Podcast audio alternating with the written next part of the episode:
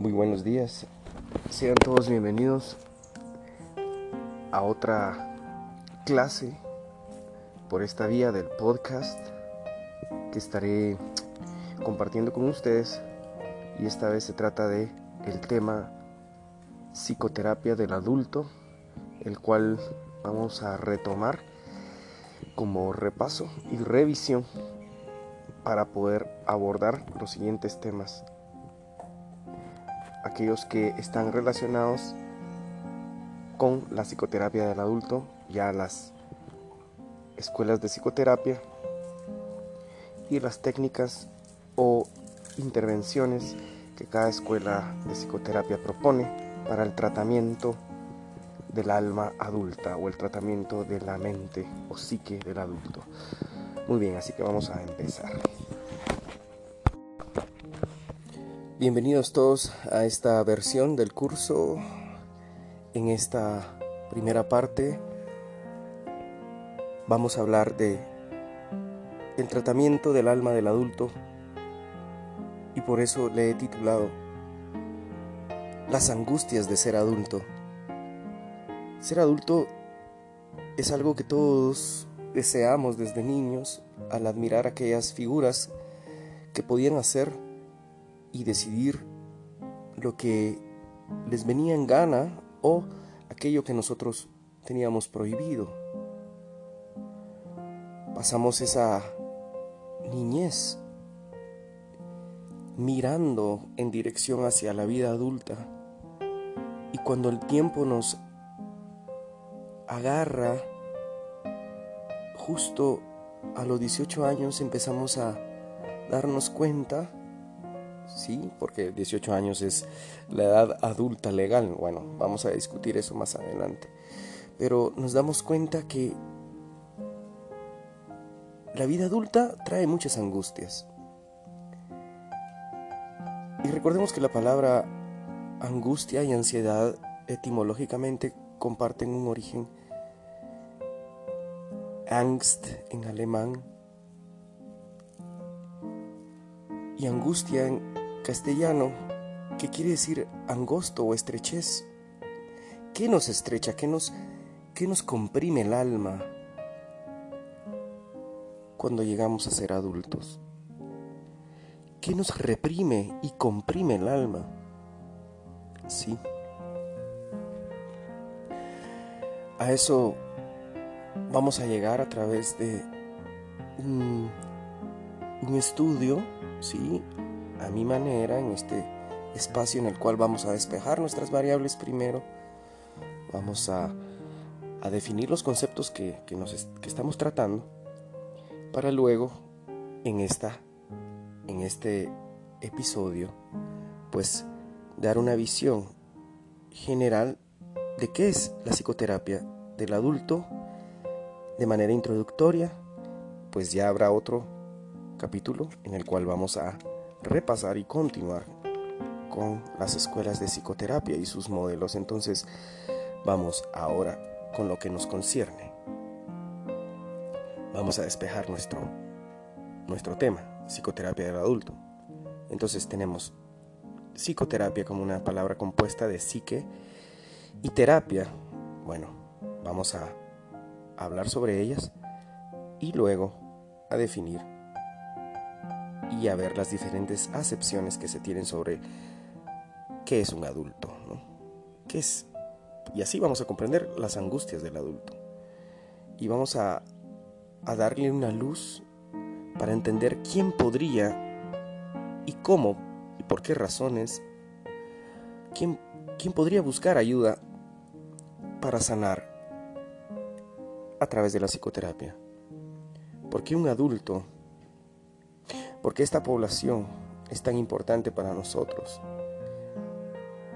Y es la clave que une o es la que reúne los eslabones de las diferentes etapas de la vida y del desarrollo.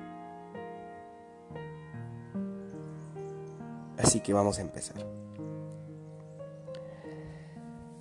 Sí que, obviamente, ha sido homologado o hecho sinónimo de alma.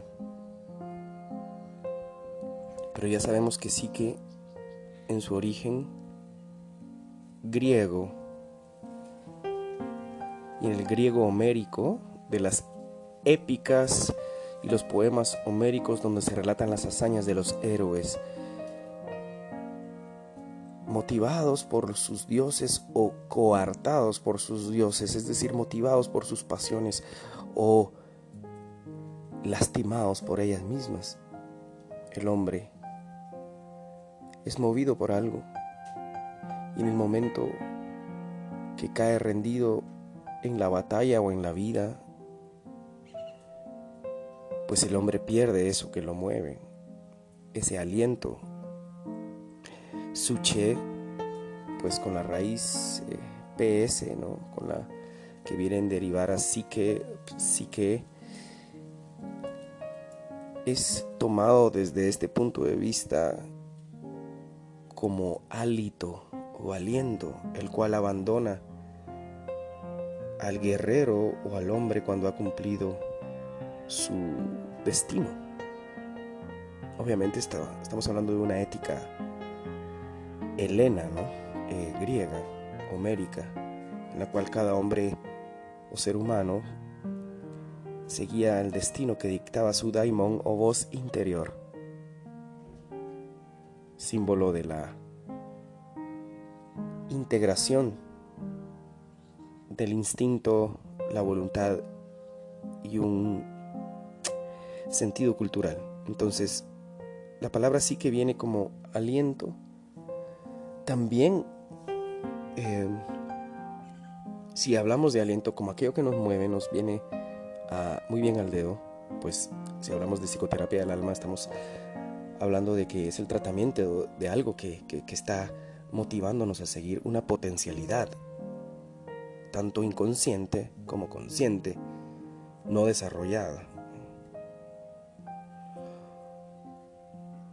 Entonces, no solo sí que es aliento, sino que sí que también tiene que ver con la mariposa y, en algunos en algunos eh, acepciones de la palabra se usa sí que para hablar de las mariposas y me, y me viene genial pues la mariposa es el símbolo de la metamorfosis el capullo y el romper ese misma esa misma envoltorio, la larva emerge transformada. Pues sí que también es una mariposa, pues sí que está continuamente en metamorfosis. Nuestro aliento tiene que seguir transformándose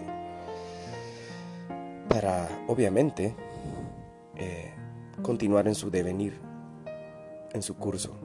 Sabemos que la muerte o las tendencias regresivas en un organismo como veremos más adelante, Freud llamó la pulsión de muerte aquella inercia hacia el reposo o hacia la reserva de la mayor cantidad de energía para evitarse problemas, pues también es un principio de placer. Miremos esta paradoja, ¿no? Entonces, sí que siempre está en, en transformación, a no ser que en algún momento la pulsión de muerte le haga regresar a un estado anterior, ya sea de coraza eh, o larvario, por hacer la analogía con la mariposa, o sea, lo que en palabras populares dentro de los ámbitos psicológicos se, se conoce como regresión. Una regresión es, algo muy psicoanalítico, pero también eh, se ha utilizado mucho el término. Entonces se supone y como vamos a ver más adelante con los teóricos de la, de la, del desarrollo psicológico, eh, como Eric Erickson, eh, el señor Maslow y otros, todo apunta a un crecimiento del organismo, siendo la psique como parte de, pues tiene que ir en su eterno cambio y crecimiento. Entonces sí que también tiene que ver con, con, con la visión de una mariposa, con obviamente pues estamos hablando de metáforas, que nos alienta a descubrir sus potencialidades. Y también sí que es ah, dentro de la mitología griega eh, una bella mujer envidiada por la diosa del amor, pues había despertado el deseo de, de Zeus y siendo Venus o Afrodita, pues la representante de la voluptuosidad mandó a su hijo, sí, Cupido, sí, a su hijo eh, Cupido en el, la mitología romana, sí, y a su hijo eh, al querubín en la mitología griega, ahorita se me fue el nombre de Cupido en la otra versión, Eros, wow, ¿cómo va a ser? Mira, un lapsus. Entonces, interesante en, la psique colectiva del griego que influye mucho nuestra, bueno, es la base de, de nuestro pensar lógico occidental. En esta alegoría, en esta proyección de la psique, que es el mito, observamos que en sus variaciones, obviamente, pues no estoy hablando aquí que soy un experto en mitología, pero vamos al, corazón de esta historia. Nos pinta que sí que había sido, eh, bueno, había sido condenada a muerte por, por, eh, por Venus y mandó ella a su hijo Eros a, ejecutarle. Sin embargo, el mismo representante del amor, eh, es capturado por la belleza de Psique.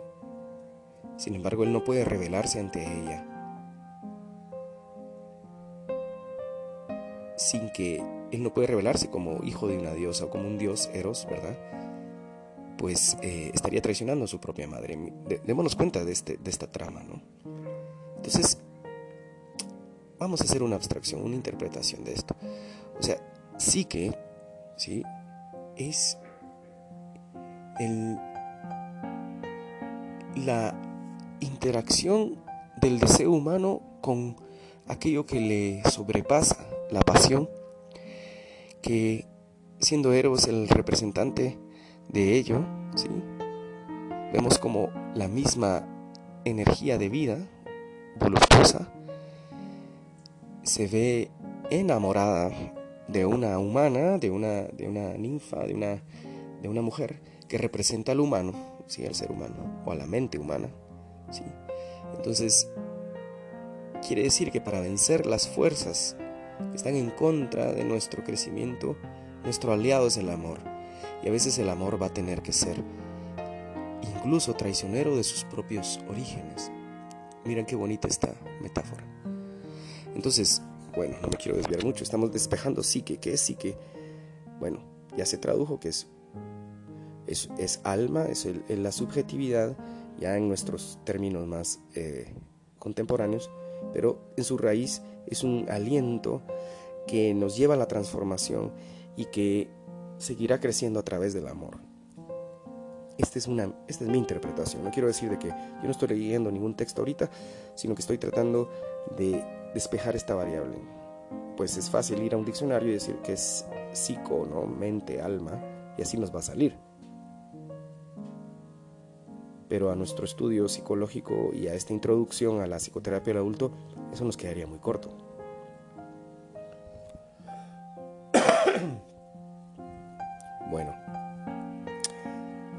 Psico, teros, no me voy a extender, teros eh, es un, eh, viene del griego es una, en su etimología, tratamiento, ¿sí? El tratamiento de esa alma, de ese, ese aliento, de esa subjetividad que está creciendo y que tiene que seguir creciendo. Ampliándose en conciencia, ¿sí? Descubriendo el amor con amor, ¿quién es? ¿Sí? Sí que en la mitología invito a cada uno a investigar en sus, en sus tiempos libres eh, el, mito de Psique y Eros, el rapto. Eh, hay esculturas al respecto y muchas pinturas simbolistas. Pero bueno, volviendo. Em, el tratamiento de psique. Teros es el tratamiento. ¿Sí? Terapia del alma. Y ahora el último término de esta introducción y este despeje de variables etimológicamente. Adulto, la palabra adulto, bueno, mira, y esto estamos hablando nosotros de las angustias del adulto, las angustias de ser adulto. ¿Qué nos dice el origen de la palabra adulto? Bueno, del latín adultos viene la palabra adulto en algunas de sus acepciones y relacionado a adolescente, ¿no? Vamos a ver, adulto, adolescente. Desde su etimología, adulto significa crecer, ¿sí?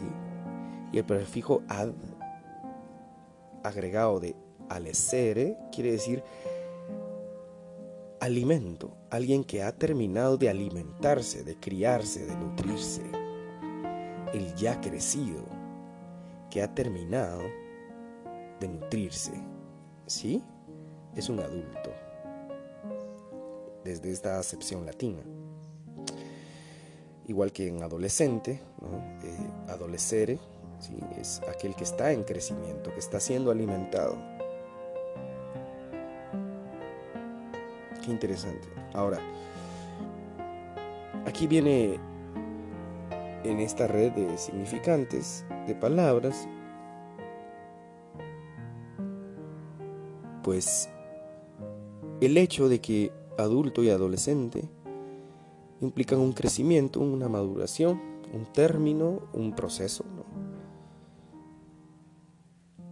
Pero en castellano esto, y esto ya es del castellano, adolecer o adulto, es estar aquejado o padecer tener un dolor. ¿Sí? Entonces, cada acepción le va dando un sentido a la palabra adulto. Pero vamos a amarrar este paquete correctamente. Entonces, adulto, ¿sí? según el, la etimología latina, es aquel que ha terminado de crecer, que se ha terminado de nutrir, que está, que ha terminado incluso de sentirse adolorido, ¿no? Si vamos a la comparación castellana con adolecer y padecer, porque el adolescente ha padecido dolores y el adulto los ha trascendido supuestamente o ya ha terminado de criarse o de nutrirse. Por ende, tendría que estar satisfecho de esa etapa de nutrición. Miremos qué interesante, ¿no? Eh, para nuestros motivos y para el tema que nos, que nos, que nos proponemos eh, despejar.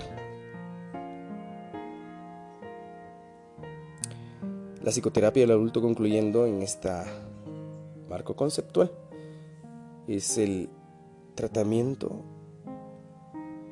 del alma y sus potencialidades de alguien que ha terminado ya de crecer y que se supone es maduro. Y digo se supone, porque si alguien, todos nosotros, no estoy siendo, no estoy poniéndome en ningún pedestal, a todos seguimos doliendo y la etapa adulta es una etapa de angustias. Entonces, por eso el título de esta, de este pequeño podcast.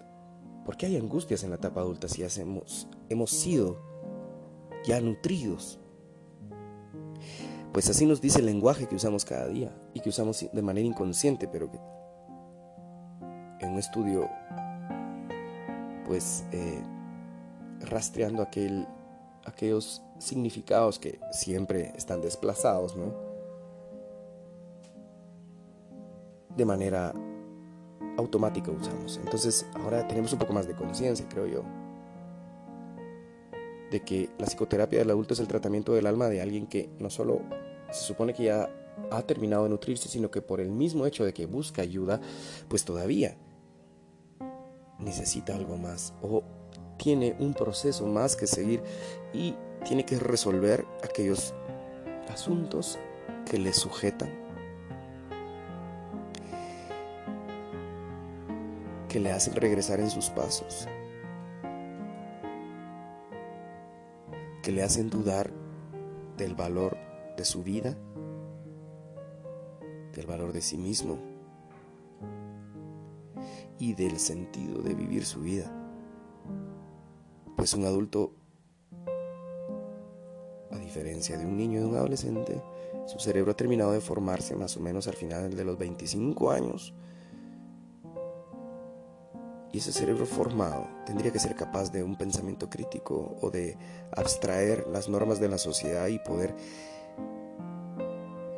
autoevaluarse, autoconocerse, autorregularse. Sin embargo, sabemos que no es así. Sabemos que la mayoría de familias en las cuales los niños sufren es por adultos, adultos violentos, indiferentes, fríos o demasiado permisivos y protectores, sobreprotectores. Siempre hay un adulto detrás del sufrimiento de un niño. Y aquí es lo que me viene, siempre un adulto es un niño que sufre, es un niño grande.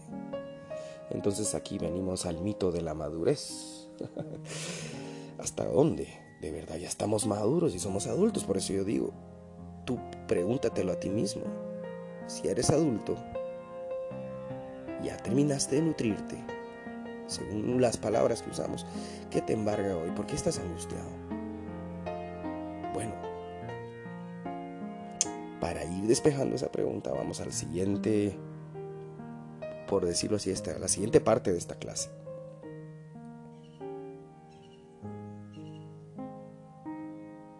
Bueno, un adulto legalmente es alguien de 18 años, ¿no?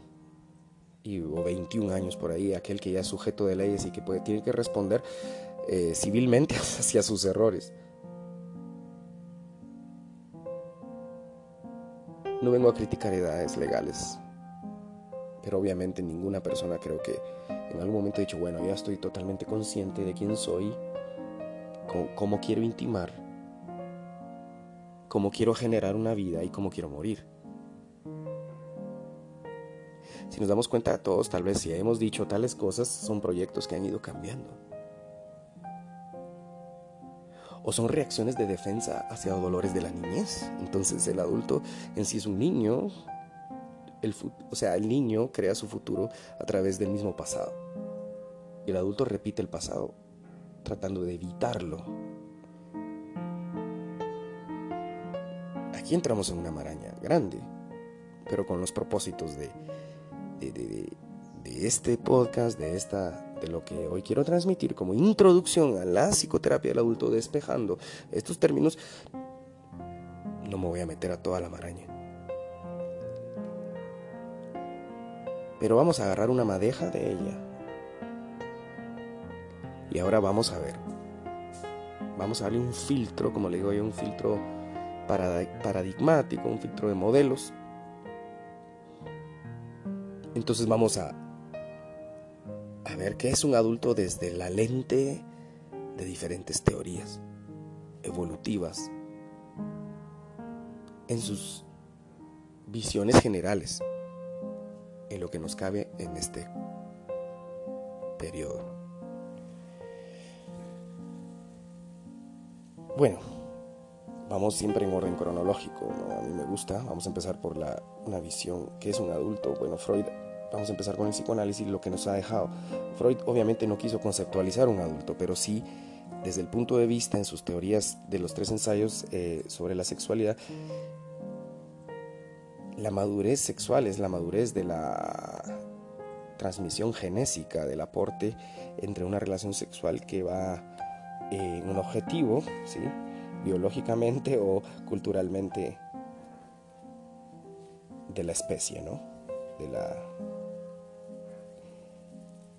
de la continuación de la especie en su mejor manera.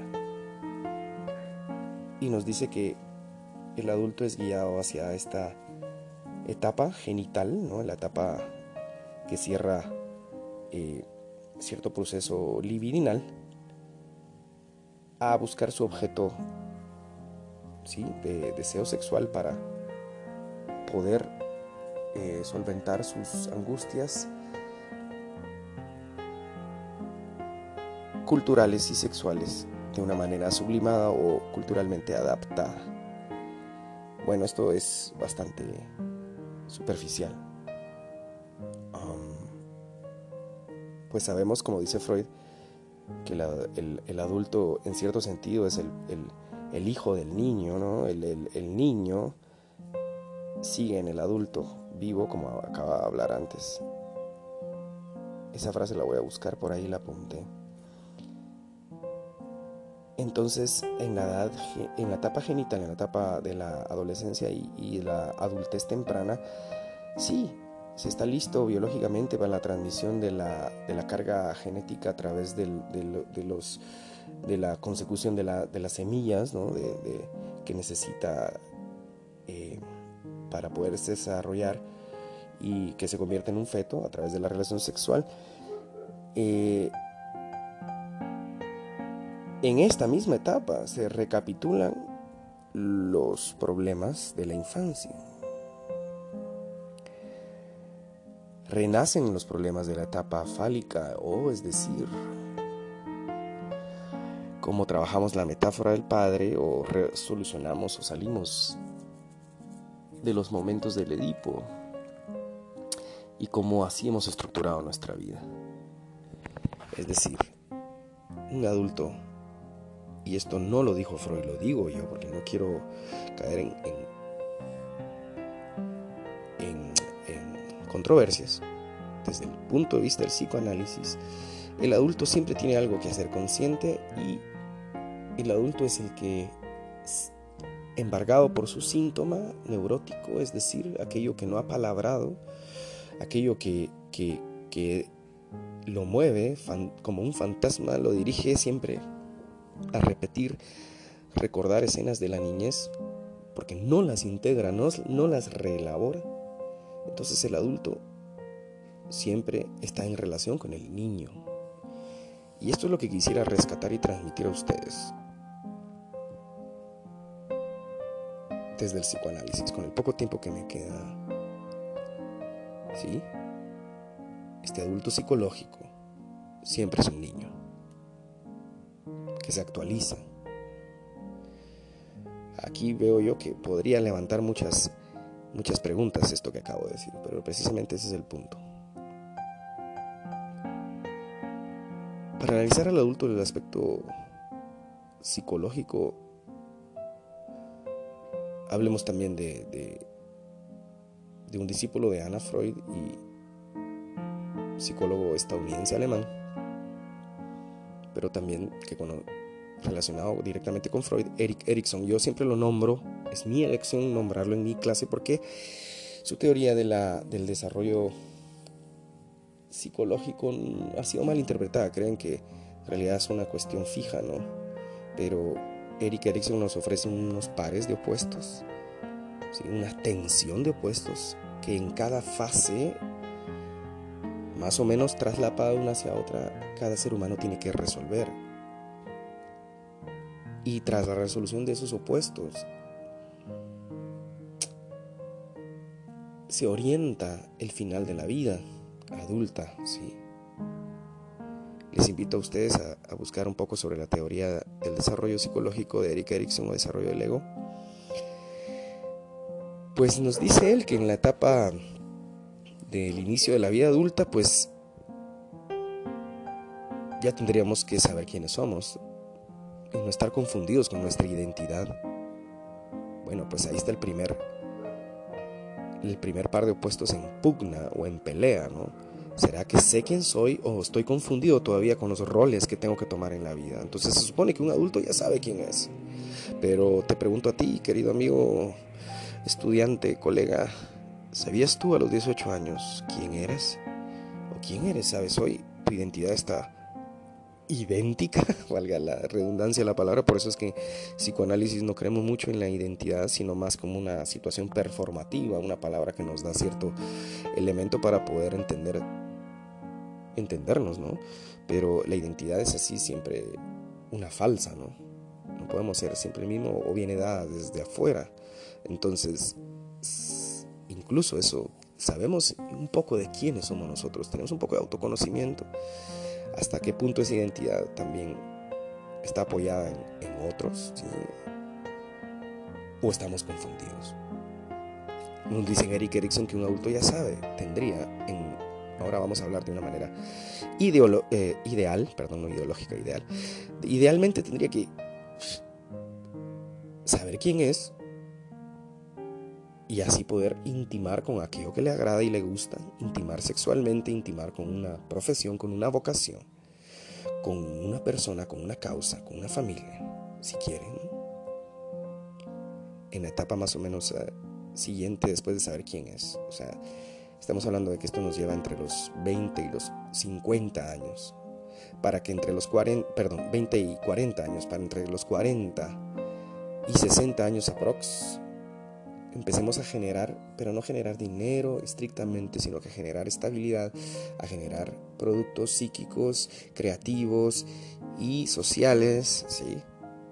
Para poder tener una vida que culmine en la última fase de Maslow, que es la integridad. O sea, que hayamos hecho, que hayamos reelaborado, quiere ser integrado tanto aquello que no supimos resolver, para que cuando lleguemos en la etapa adulta mayor, miremos hacia atrás y digamos, wow, me siento íntegro, me siento de una pieza. Porque la otra opción es, como decía Maslow, el adulto puede sentirse desesperado. Imagínese una desesperación existencial en la etapa adulta del, adulto mayor. Claro que sucede. Pues al ver hacia atrás dice, wow, ¿qué hice? ¿Qué, qué,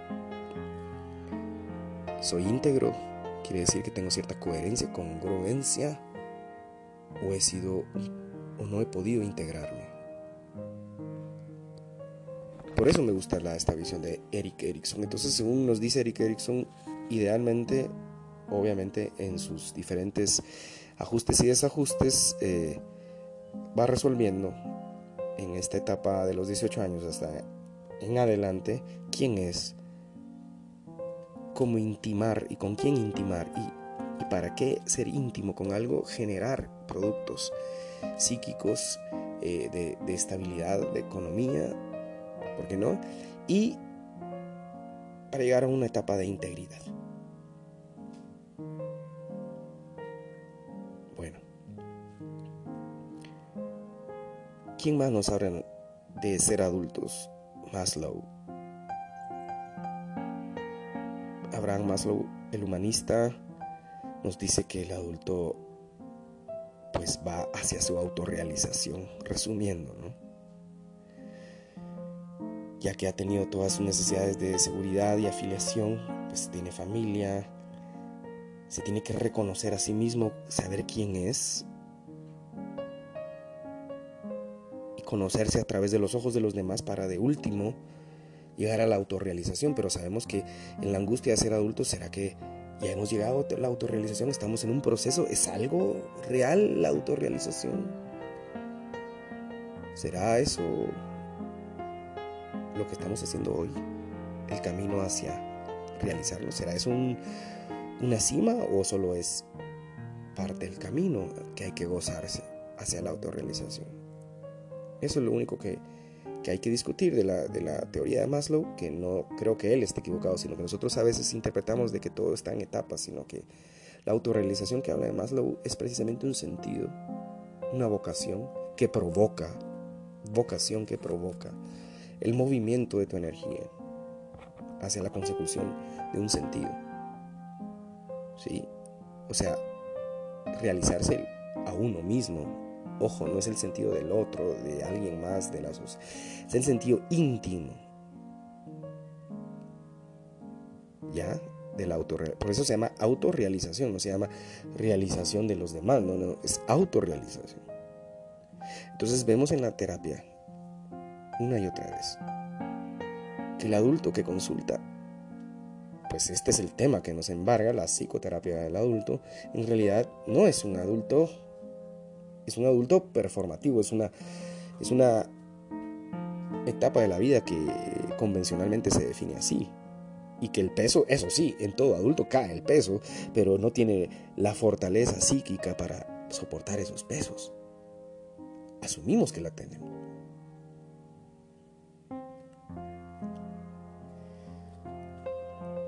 Entonces Mando nos dice que un adulto va hacia la autorrealización. Échenle pluma a ustedes, tomen recuento. Freud nos dice que el adulto siempre está entre seguir viviendo o tener una actitud regresiva, ¿sí?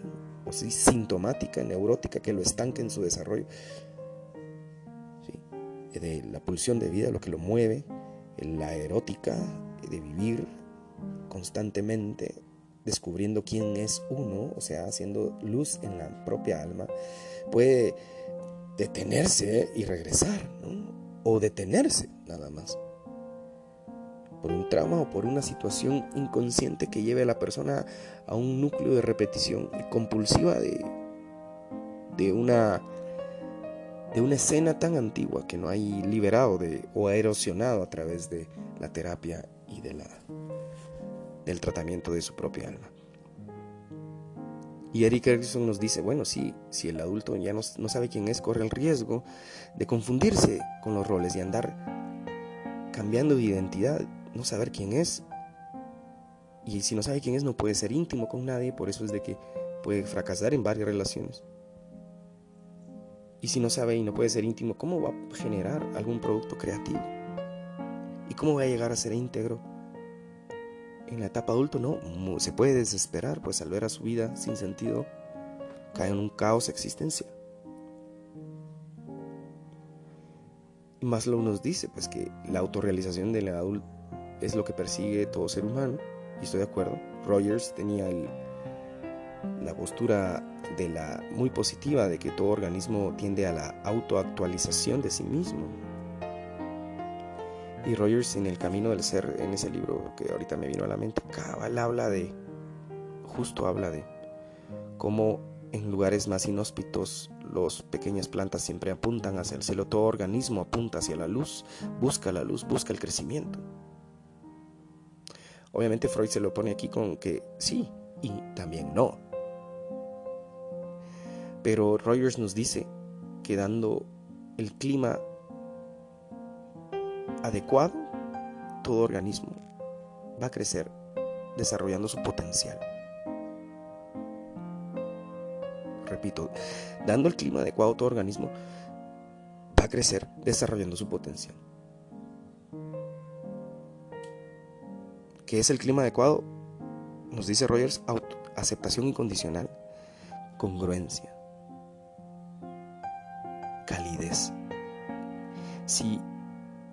un organismo, un ser humano consigue esto, no tiene que desarrollar un falso self, sino tiene que ser solo sí mismo y así se va a crecer, así se va a desarrollar, siendo sí mismo, siendo congruente, auténtico. Con todo, con todo, lo que implica aceptarse a uno mismo tal como es. Con todo. Incluso con aquello que es amoral o antisocial. Por cierto punto. Porque al reprimir eso es cuando viene el síntoma, ¿no? Hay que integrarlo.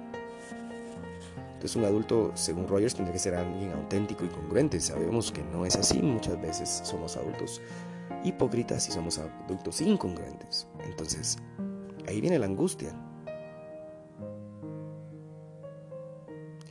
Y por último, en esta revisión evolutiva o de desarrollo de qué es un adulto y qué es la a dónde o cuáles son los eh, las necesidades de la psicoterapia del adulto y de dónde viene esta conceptualización. Vamos a hablar de Fritz Perls y Fritz Perls nos dice pues que el, adulto es quien ha desarrollado su autenticidad. Sí, se oye como la congruencia de Rogers, pero lo que está hablando Fritz Perls es de alguien que es emocionalmente autónomo, socialmente autónomo, económicamente autónomo, autónomo. Un poco hedonista la visión me encanta por eso también, pero no olvidemos que alguien es autónomo por un tú, yo soy tú y tú eres yo, pero respetando esas fronteras del ego, para no estar en confluencia, dirían los gestaltistas, sino ser auténtico y ser conscientes, darnos cuenta de cómo evitamos ser conscientes. Entonces para Fritz Perls, terminando, un, adulto apunta a, a no manipular su medio para ser lo más autónomo posible. Una persona que no es adulta no es madura, manipula el medio y a los demás para lograr lo que desea. Sin embargo, una persona autónoma se para en sus propios pies. Donde dice esto Fritz Perls? Vayan a, incluso está en YouTube eh, en una comparación que se hace de las terapias de Rogers, de Fritz Perls y de Albert Ellis. Un Fritz Perls un poco todavía en proceso, porque ya en los procesos luego de la Gestalt son muy, muy, unas técnicas muy interesantes. Él habla ahí de eso, también habla en, el verbatim de terapia gestal sobre esto. Entonces, recordemos que Fritz Perls, psicoanalista, eh, se formó como psicoanalista, no recuerdo su primer eh, analista, pero también con Reich y con... Eh, fue enviado a Sudáfrica y inauguró el primer instituto de psicoanálisis en Sudáfrica. Propuso un libro a la, a la, a, la comunidad psicoanalítica y fue rechazado. El rechazo del padre, mira, de este gran doctor Fritz Perls, del padre Freud, le hizo un adulto que trató de aliviar toda la vida el dolor del niño. Y lo usó creativamente y aportó a la vida una terapia. Entonces, terminando, lo que nos angustia como adultos, la angustia de ser adulto, es el niño sofocado.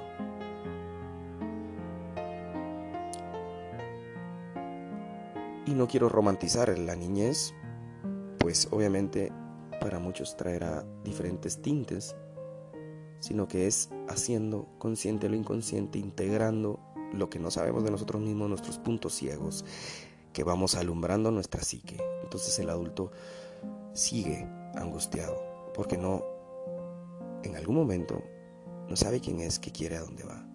Y para eso está el proceso de psicoterapia. Así que muchas gracias por su atención, por esta recapitulación e introducción y nos vemos a la siguiente hablando sobre los modelos de psicoterapia para luego terminar ya en algunas cosas más puntuales que conciernen al curso de la universidad. Así que un fuerte abrazo, cuídense mucho y hasta la próxima.